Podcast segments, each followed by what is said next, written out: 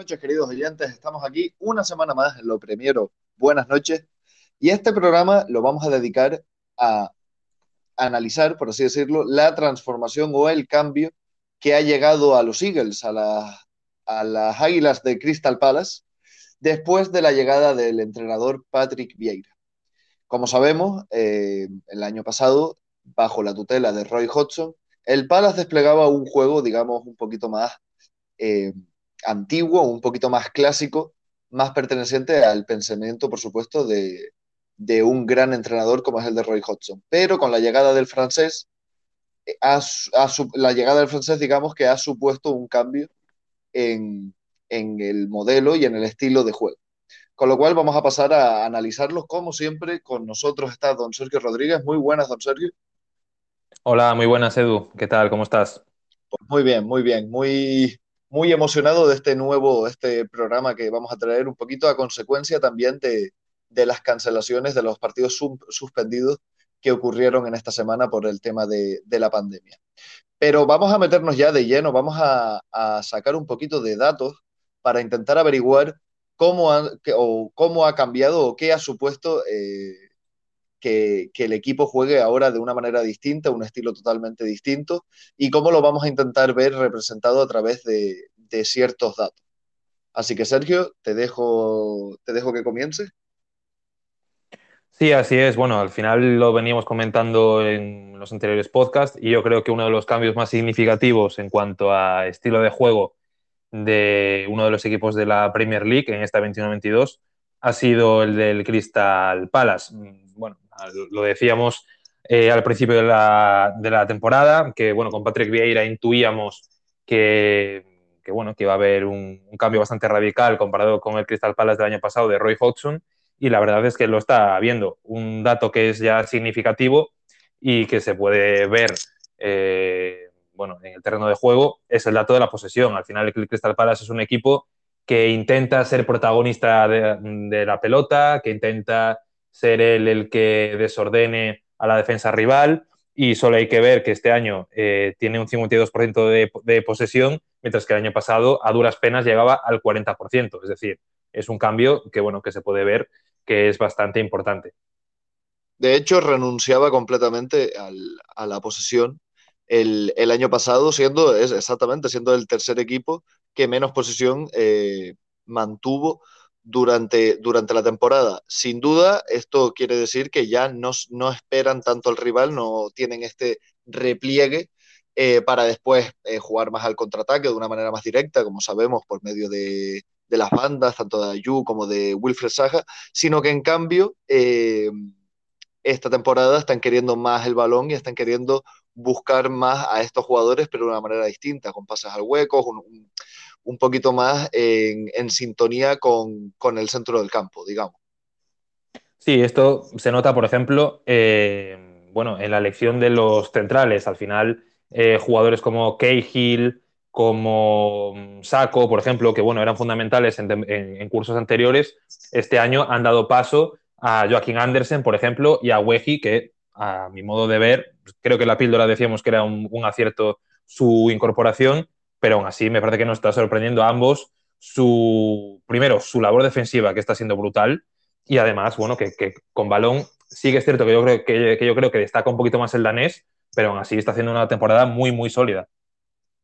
Totalmente, totalmente. Es, lo que tiene cambiar de estilo, sobre todo cuando partes de, querer más el balón, que al final la salida de balón mediante el portero y mediante los centrales va a ser mucho más importante que estos eh, tengan calidad o tengan la suficiente técnica como para poder sacar el balón jugado.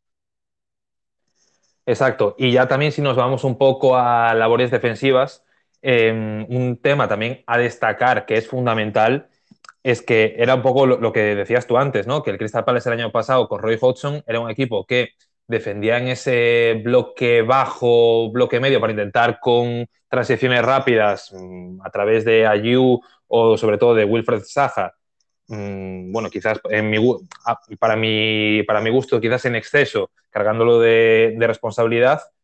Y este año el equipo está presionando mucho más arriba. Es cierto que, que, bueno, que sí que está yendo eh, fases del partido a presionar en un bloque alto, pero sobre todo, sobre todo destaca por ser un equipo muy ordenado en un bloque medio, comparado con el bloque bajo que comentaba anteriormente. Sí, completamente, completamente. Otro, otro dato, otra métrica que también podemos sacar que incide muchísimo en el estilo es, por ejemplo, en el de las presiones. Ahora mismo, el, bueno, empezando por el año pasado, el Palace era de los equipos que menos eh, presiones realizaba con, con, algo, con bastante éxito, pero siendo uno de los que menos realizaba. En cambio, ahora mismo es es de los equipos más voraces en, esa presión, porque solamente destaca el Leeds por número de presiones realizadas este año. Aunque sí tienen bastante efectividad, pero quiere decir que ya no espera tanto atrás, sino que necesita ese, esa pelota, esa, ese robo y luego conectar con los de arriba, lo ven una manera más fácil de, como, como nos solemos decir nosotros en, en tono de broma, de ganar yardas, de, de, ser capaces de no tener que empezar el ataque siempre desde atrás, sino mordiendo un poquito con una presión más elevada, teniendo una mayor posibilidad de, de atacar más rápido y con mayor efectividad. Sí, lo que decías tú, al final eh, nosotros tampoco estamos haciendo una crítica al, equipo de Roy Hodgson, porque como bien dices tú, el año pasado era de los equipos que menos presiones realizaba, pero sin embargo que más éxito tenían estas presiones. ¿Eso por qué? Bueno, porque dejaban al equipo rival que llegara al campo del, del Crystal Palace y ahí morder, y saber muy bien sobre todo dónde morder. Eso lo hacía muy bien el, el equipo del año pasado.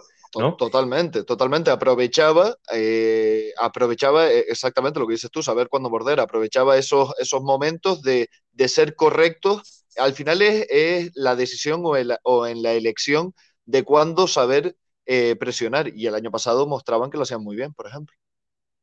Sí, y a pesar de que este año, pues eso, quizás deja más espacio a la espalda de los centrales y demás, también hay que destacar la buena labor defensiva que está haciendo la zaga del, del, conjunto del sur de Londres, porque es el tercer equipo de la Premier que menos tiros peligrosos eh, le hacen, lo cual incluso tiene en este registro está incluso por encima de, equipos como el Liverpool, por ejemplo, a pesar de ser un equipo que le entran bastante al área, es decir, entonces ahí sí que vuelven a destacar los centrales, sobre todo el papel de Cuyate haciendo esas ayudas, que me parece un jugador fundamental, que el año pasado solía jugar más de central que de pivote.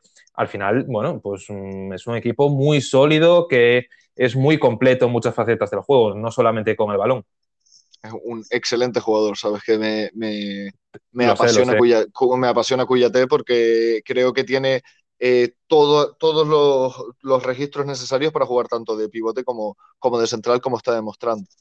Eh, otro dato también, eh, bueno, lo quiero ligar, quiero ligar de hecho el, lo que acabas de comentar tú con un dato también que nos traías de, del español Vicente Guaita, porque aunque esta temporada lo estamos viendo, o digamos que en todas las temporadas lo vemos a un nivel alto, unas paradas grandiosas, hay un dato que le pone un poquito en, en discusión, digamos. Sí, así es. Creo que White, sobre todo, me parece que es un portero eh, bastante visual, por llamarlo de alguna manera, ¿no? Al final sí que todas sus paradas destacan por mmm, ser palomitas, entre comillas, ¿no? Pero sí que si nos vamos a los números, eh, bueno, según las estadísticas de la Premier League, hay que decir que encaja o que ha encajado cuatro goles más de los que debería de haber encajado. Es decir, mmm, por la circunstancia de los tiros rivales a donde iban dirigidos dentro de la portería de, del portero de Torrent, mmm, debería de haber parado cuatro goles más de lo que hizo. Con lo cual, esto al final también explica por qué el Crystal Palace, a pesar de jugar también al fútbol y demás, va a una posición que yo creo que sinceramente no le corresponde, que es un décimo. Creo que por fútbol se merecía ir un poquito más arriba. Y también puede explicar por qué Patrick Vieira en el último partido de, de liga de este fin de semana eh, decidió poner a Badland en vez de al portero valenciano. Sí, puede ser que estemos viviendo eh, ahora mismo un momento de transición, no lo sabemos. Eh, sí es verdad que en lo, en lo personal yo creo que tiene una gran relación con la hinchada de, del Crystal Palace y creo que lo tienen en un pedestal. Pero sí es verdad que puede ser por eso, por una manera de, de esas, esas paradas que tiene tan espectaculares. Por ejemplo, este, este último partido realizó una al, a ras bueno, el último no fue, fue contra el Everton a, a Gordon, ah. Anthony Gordon, sí, sí. A Anthony, Gordon, un auténtico paradón. Y es lo que siempre estamos con Guaita, pero sí puede ser que, que igual en, otras cosas pues falle un poquito más. Es lo que nos quiere, nos quiere decir este, este dato. Con esto, sí, a mí me gustaría destacar, por supuesto, eh, dentro de, de, de dos cosas. Uno es que por posición, es decir, en lo individual y en lo colectivo. En lo colectivo es que para empezar el Crystal Palace también ahora mismo juega un, esquema distinto. Es decir, el 4-4-2 es un sistema que te permite ser más sólido y ser más equilibrado de la zona media y de la zona baja, con más ayudas, con más recuperaciones tras, eh, tras lanzadas del lateral, tras internadas, eh, más fácil de defender. Y en cambio, con este 4-3 están eh, eh, están llevando a cabo más que la, defensa propia y dura, están eh, intentando establecer conexiones con jugadores muy habilidosos y muy técnicos como ese, como Liz, como Gallagher, que era el punto al, que, al punto que quería llegar. Es decir, cómo Gallagher, la figura de Gallagher, está influyendo en este 4-3-3 y en este equipo. Sí, sobre todo me parece que tiene mucho mérito el jugar con un 4-3-3 cuando tampoco lo haces, eh, sobre todo por la banda de derecha con Jordan Ayew, con un extremo que es puro, ni con un lateral que sea súper profundo, ¿no? Porque al final ni Jordan Ayew es un extremo que pueda jugar pegado a banda, aunque lo está haciendo y no lo está haciendo mal, pero es que hay veces incluso que se junta con Otson Eduard y con Christian Benteke y uno de los dos es el que cae a banda, normalmente el francés sí que Zaha por izquierda es un perfil más de extremo puro, más de desborde, más de conducciones y demás, pero, pero bueno, sí que me sorprende eso, ¿no? Y también a mí, bueno, creo que me gustaría destacar a la estrella de este año, por encima incluso de, Wilfred Zaha, con lo cual me gustaría destacar también, y creo que es un punto bastante positivo, que es que el equipo deje de tener esa dependencia que tenía en años anteriores del Costa Marfileño, y este año con la irrupción de un Conor Gallagher, que es espectacular, que está jugando a un nivel altísimo. De hecho, yo creo que el año pasado, que el año que viene, perdón, va a tener un rol importante en el Chelsea. Quizás, muy bueno, como muy quizás, importante. quizás, em, quizás no encaje ahora mismo del todo en, por su estilo de juego en el, en el engranaje que tiene montado Thomas Tuchel, ¿vale? Porque no es un media punta, como puede ser Mason Mount, porque no es un medio centro, como puede ser Mateo Kovacic, que le dé ese empaque es quizás un poco más eh, box to box, digamos, ¿no? Pero, pero es que justamente, o sea, aparte ya lo hemos hablado un montón, la plantilla del Chelsea, pero es que justamente en esa posición... Eh, no tiene ese perfil. Eh, exactamente, exactamente, y está recuperando jugadores como Barkley, como Loftus-Cheek y demás, como... Pero creo que Gallagher ahora mismo podría jugar, yo creo que ahora mismo sería titular en el Chelsea con, con la baja de Kanté, por ejemplo. Sí, es que tiene al final un sacrificio defensivo muy alto, bueno, y de hecho con unos porcentajes de duelos defensivos ganados bastante altos para su posición y sobre todo para su rol. Y es que a mí me encanta y donde más destaca es en la aportación ofensiva en cuanto a goles y en cuanto a generar asistencias. Creo que si no recuerdo mal lleva cinco goles, ¿no? ¿Puede ser? Eh, em, cuatro seguro, no sé si el otro... Ah, pero el otro... Cuatro o cinco, sí, digamos.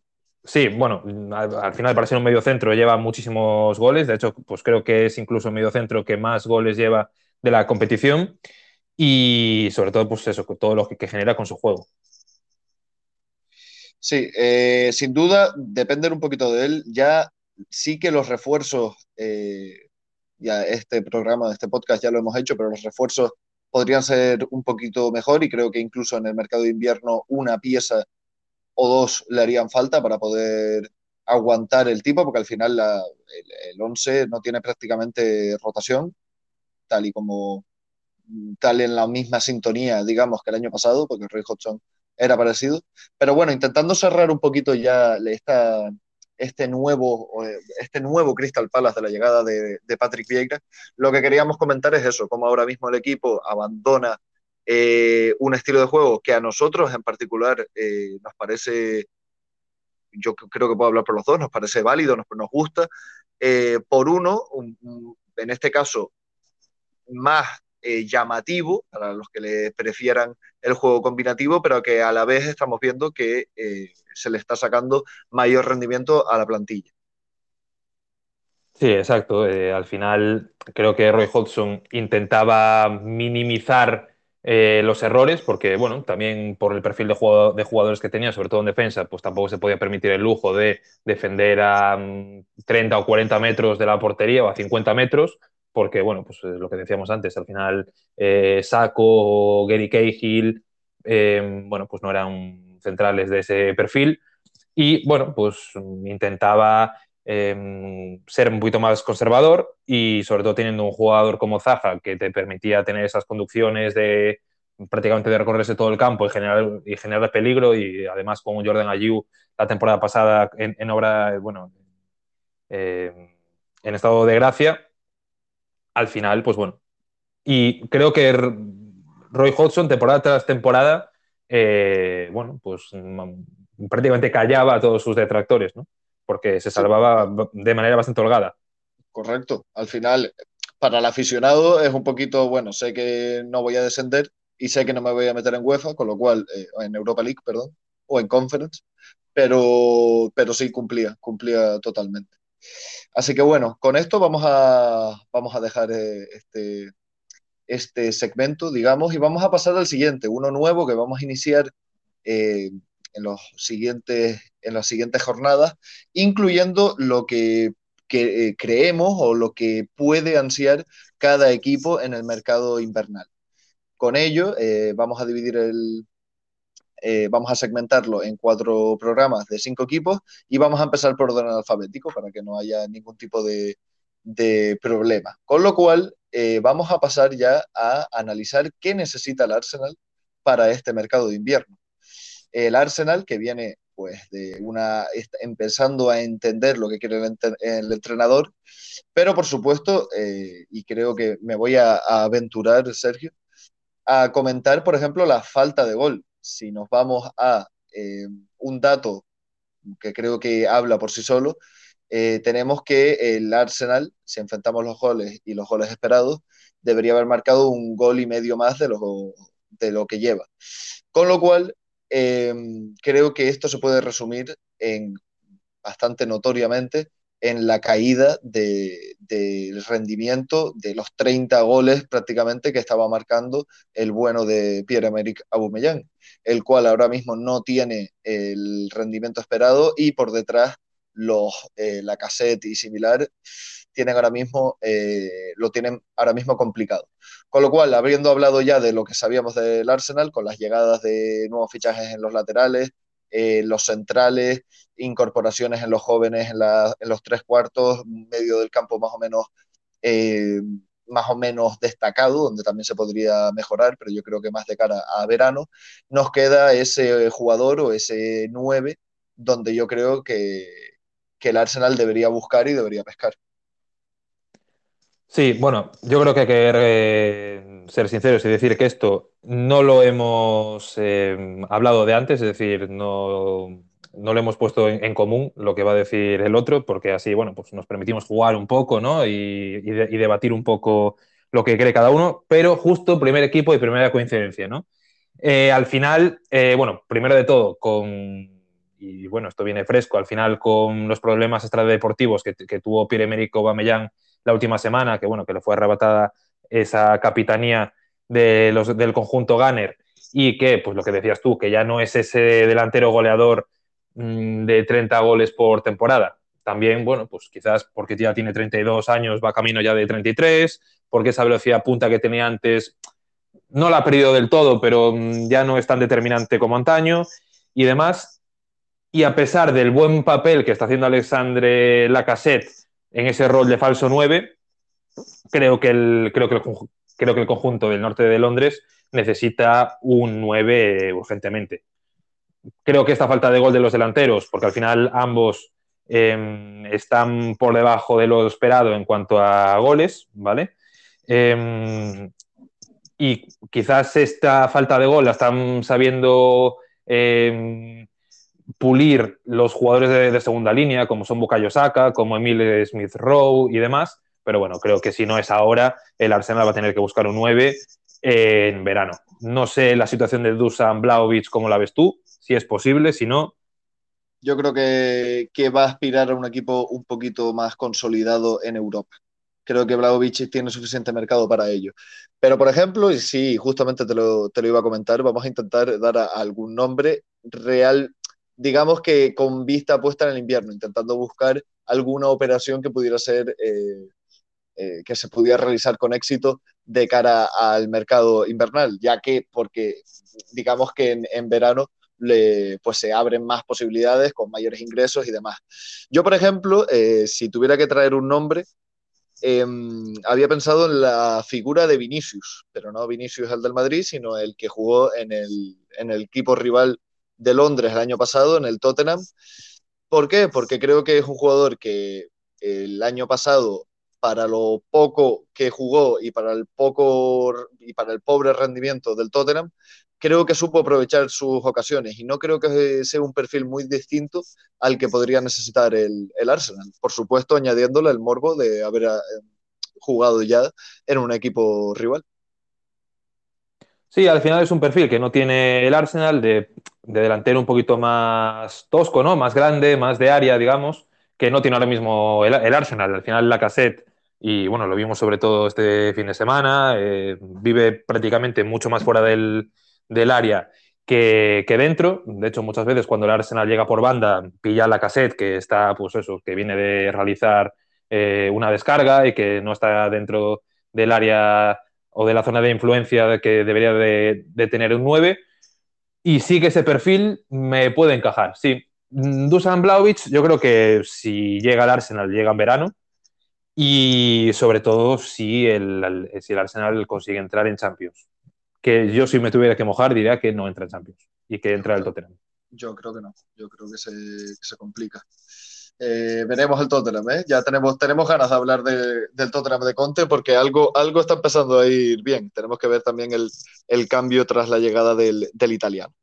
Bueno, con esto vamos a pasar al siguiente, si te parece. Vamos a pasar a, a los villanos, a los Peaky Blinders, a la Aston Villa con la recién llegada de Gerard de Steven Gerrard, que está haciendo eh, un magnífico trabajo, se está viendo en resultados y en el juego, porque la verdad es que la Aston Villa está empezando a comprender un poquito, eh, bueno, más, más bien se están entendiendo entre ellos. Yo creo que el equipo tuvo una transición muy importante este verano, con la salida de Grealish y la llegada de jugadores importantes, pero por supuesto que, que se están adaptando y que eh, yo si tuviera que tirar una posición a reforzar, eh, vamos a ver si esta vez estamos de acuerdo o no, yo diría que sería, sería en el centro del campo, porque eh, creo que la línea defensiva, Emi Martínez, por supuesto, intocable, y los tres de arriba, sí es verdad que ahora, por ejemplo, están tirando más de Ashley Young, cuando debería estar Bailey y Danny Ings ahí combinándose con Watkins y demás, eh, buen día, pero creo que en esa línea con Douglas Luis, McGinn, creo que ahí podríamos traer a, a algún jugador que reforzara eh, un poquito más de trabajo en el centro del campo. Sí, yo iba a decir también un extremo, ¿vale? ¿Por qué? Porque, bueno, eh, debido prácticamente a las bajas por lesión que está teniendo Steven Gerrard, que hace que alinee en las bandas, bueno, aparte de que él juega con un 4-3-3, a diferencia de, de, su predecesor, que lo hacía quizás con un 5-3-2, ¿no? En muchas ocasiones lo que hace que necesite de, extremos puros. Al final está alineando muchas veces al joven Jacob Ramsey o incluso a Ashley Young, que ya, bueno, pues los últimos años ha actuado como lateral o, como carrilero y que, bueno, como extremo, pues me parece que no, que no tiene ese desborde que debería de, de tener un extremo. Entonces, eh, Leon Bailey, bueno, pues está lesionado, Bertrand Traoré está lesionado, son jugadores, el Gazi tampoco cuenta demasiado para, para Gerard, son jugadores que sí que están llamados a mm, tener minutos y ser importantes, pero que por circunstancias, eh, bueno, pues extradeportivas, por lesiones, no lo están, no están consiguiendo tener continuidad y al final Steven Gerrard creo que necesita ahí, ahí un extremo. Muchas veces también ha probado a Danny Ings caído a banda, pero creo que no funciona ahí el, el delantero inglés.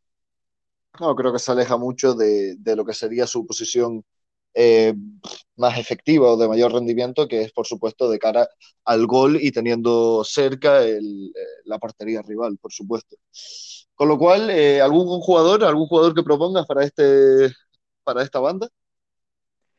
Pues la verdad es que me cuesta bastante, sobre todo, bueno, pues pensando en algún extremo de algún equipo de la Premier League que no esté contando con minutos, pero me cuesta bastante verlo. Por ejemplo, un jugador, por ejemplo, podría ser Minamino, como el año pasado salió cedido al Southampton, pues ¿por qué no ser cedido al Aston Villa?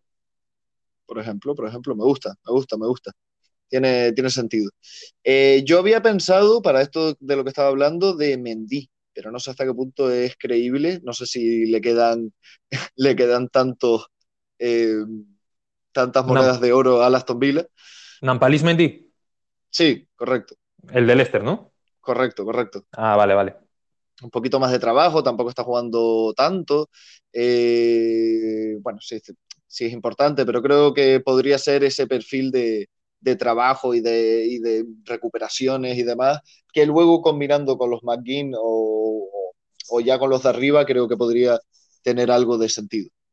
Sí, a mí lo que dices tú en el medio del campo, eh, yo creo que sería un poquito más para tener fondo de armario, porque ese Douglas Luiz Nakamba con McKean con mucha más libertad, a mí me está gustando ¿eh? lo que estoy viendo del, de la Aston Villa de Steven Sí, sí, sí, por supuesto. Es que eh, es, es, complicado porque al final queremos proponer queremos evitar el no hace falta, que creo que solamente lo diríamos de, de uno o dos equipos, por intentar buscar un poquito y profundizar en las carencias. Pero es que la verdad que el Aston Villa hace un mes o un mes y medio lo hubiéramos fichado a, un jugador por posición, pero es que ahora mismo están rindiendo todos muy bien, pero intentando buscar dentro de, de, del éxito, del rendimiento de, de Steven Gerrard, intentar buscar alguna pieza que falte.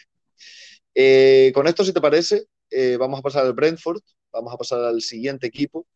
Un Brentford que la verdad lo está haciendo muy bien, un Brentford que está cumpliendo con, con las expectativas y es verdad que empezó eh, de manera disparada y poco a poco pues, se ha establecido en la, en la clasificación.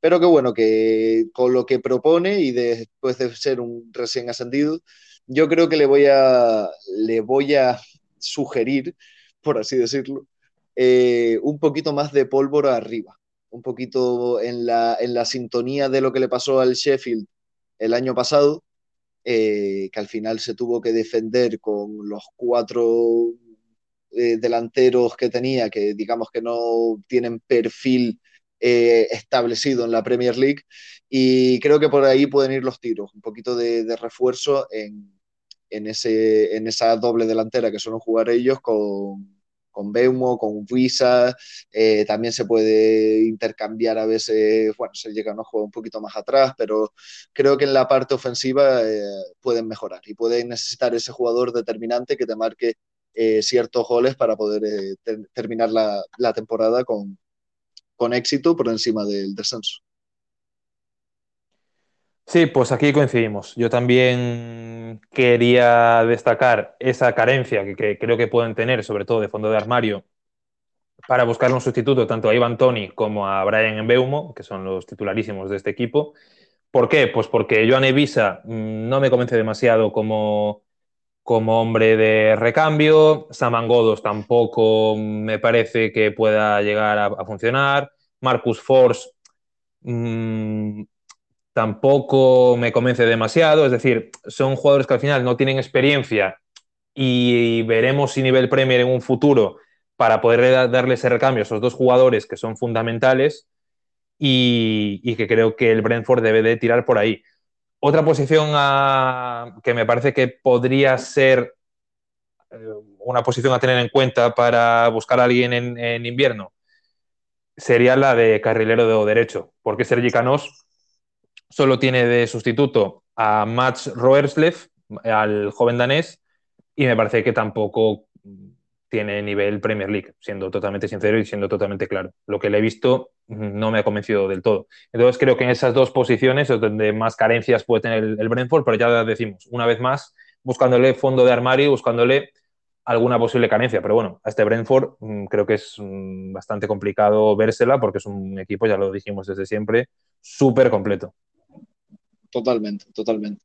Yo aquí voy a proponer un jugador, creo que se sale un poquito del presupuesto y de las expectativas del Brentford, pero ¿por qué no? Porque al final se puede pescar, la Premier tiene eso, eh, puede ofrecer salarios mucho mayores y, ¿por qué no? Al final nos ha sorprendido también eh, a veces los equipos, pues digamos, más que no, no, pensamos que tengan tanto dinero y al final pues resulta que sí.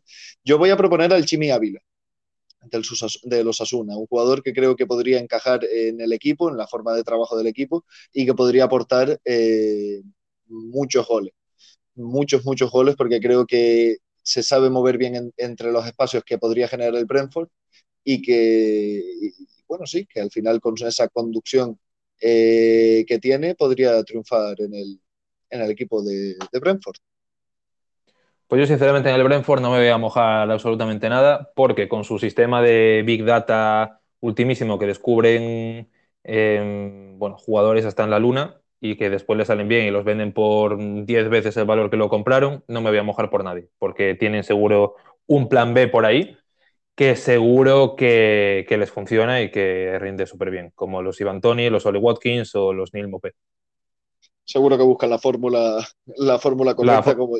la fórmula mágica, seguro que tienen por ahí algo. Una temporada más de Graham Potter, con ese estilo eh, tan combinativo que tiene, tan eh, rico, digamos, y con un equipo que, bueno, una vez más se le estaba pidiendo eh, que mediante su juego subiera posiciones, pero se le ve que le está costando, le está costando, aunque tuviera un buen inicio y, le está costando, digo, le está costando establecerse en lo que siempre le pedimos, pero realmente al final eh, yo creo que, la, que los puestos medios de la tabla son más que, más que suficientes. Con esto, em, eh, centrándonos un poquito más en lo individual, bueno, te voy a dejar a ti primero, te voy a dejar a ti primero a ver qué crees que es la, la posición a reforzar en este, por cierto, eh, nuevo Brighton, porque también creo que ha sufrido un cambio en el estilo de juego, eh, tanto en el, en el, esquema, porque ahora plantea más un 4-3-3 que la defensa de tres centrales del año pasado, y con, por ejemplo, la recuperación del Amti, que ya, ya estaba tardando en volver. Sí, pues mira, yo al principio voy a ser sincero, ¿vale? Cuando me tocó ver lo que yo le. cómo reforzaría yo al Brighton, lo primero que pensé fue, bueno, un delantero, porque otra temporada más siguen siendo bastante eh, bueno, su rendimiento de cara a puerta del Brighton suele ser bastante catastrófico, ¿vale? Porque, bueno, han metido básicamente cuatro goles menos de los que deberían de haber metido, ¿vale? Cosa que no es nuevo en el equipo de Graham Potter. Pero viendo el rendimiento de Neil Mopé, me parece que es un, bueno, que tiene un rendimiento bastante bueno, y de los hombres de segunda línea igual, de Leandro Trossard, por ejemplo, de McAllister, de ese tipo de jugadores que llegan en segunda línea entonces yo me voy a decantar por un jugador de banda derecha, ya sea extremo, ya sea lateral. ¿Por qué? Porque me parece que, el, que este Brighton lo que le hace falta es más chispa. Es un equipo demasiado plano. Es un equipo de demasiado eh, hombre que la pide al pie. ¿no? El único que puede acelerar las jugadas es mm, Tariq eh, Lamptey, desde la banda derecha, desde la lateral o desde el carrilero, como bien decías tú el año pasado o al principio de la temporada.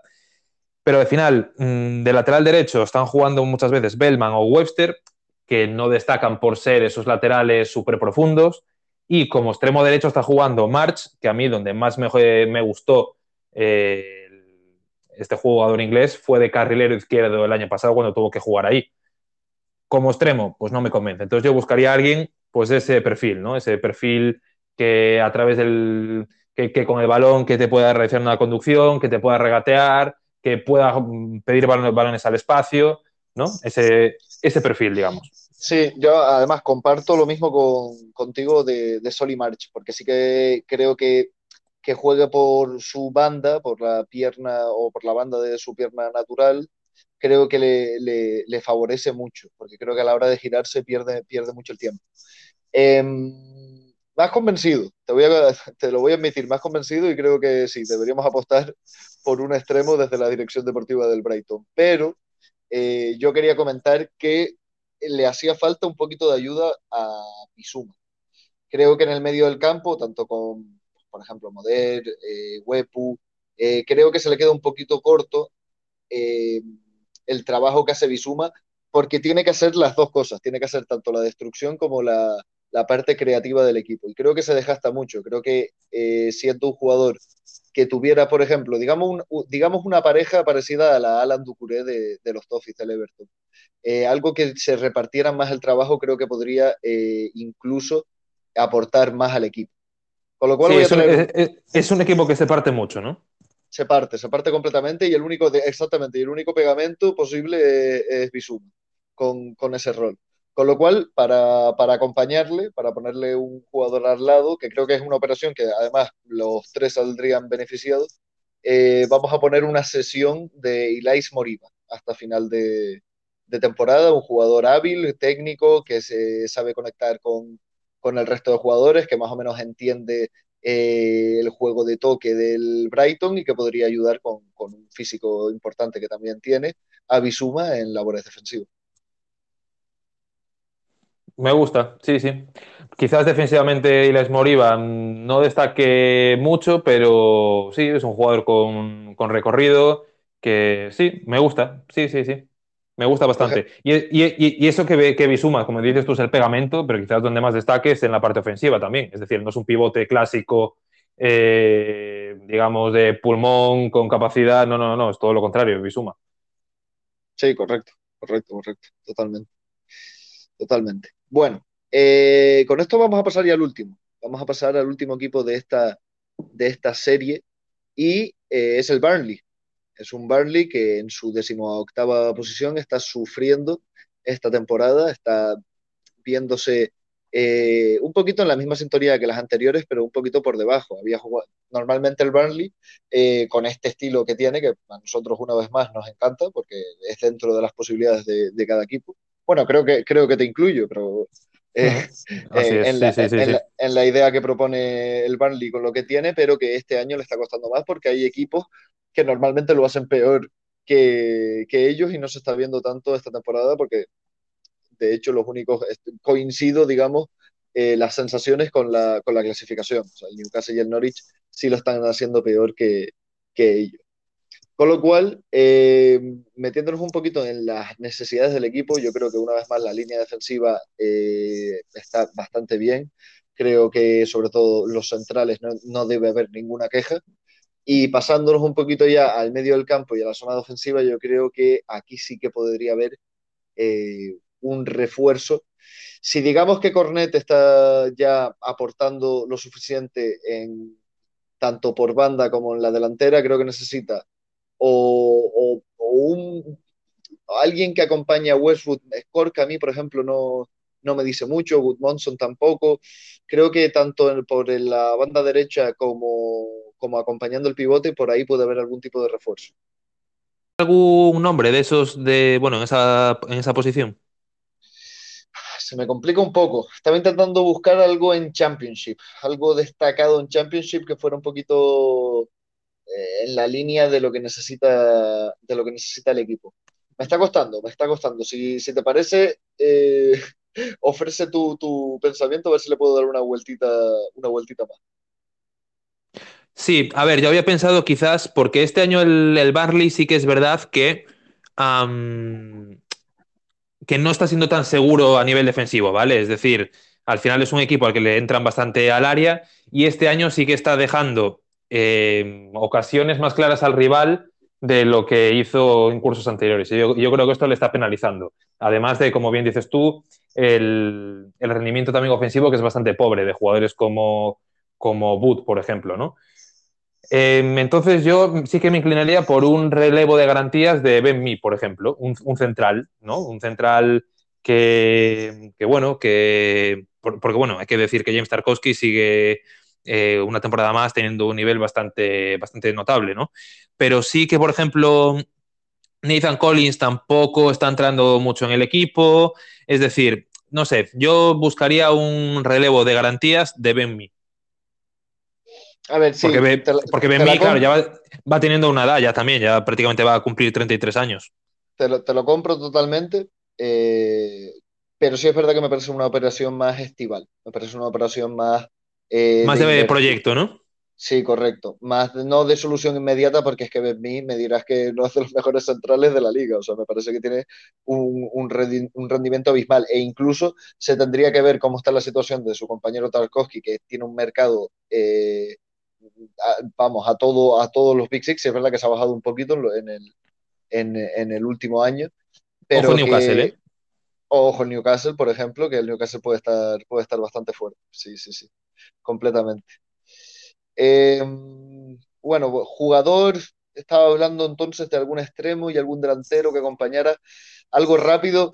Voy a, voy a apostar por una operación parecida a la de Maxwell Cornet, eh, un poquito más arriesgada porque todavía no lo hemos visto triunfar, pero creo que cumple ese, ese perfil de jugador rápido y de que le puede dar un poquito más de, de salida al equipo después de, de, defender bien en bloque bajo una salida rápida. Te voy a traer el nombre de Timothy Ward, una sesión por parte del League. Uf, bastante arriesgado, ¿eh? Sí, sí, sí. Bastante arriesgado, pero por ejemplo. Bueno, no me, puede, no me disgusta, sí. Buen perfil de jugador, sí, señor. Sí, sí. Pues algo así. ¿Algún, algún jugador que propusieras tú para, para ver eh, cómo podemos solventar estas carencias que nos presenta el Burnley? Chris Smalling está jugando en la Roma.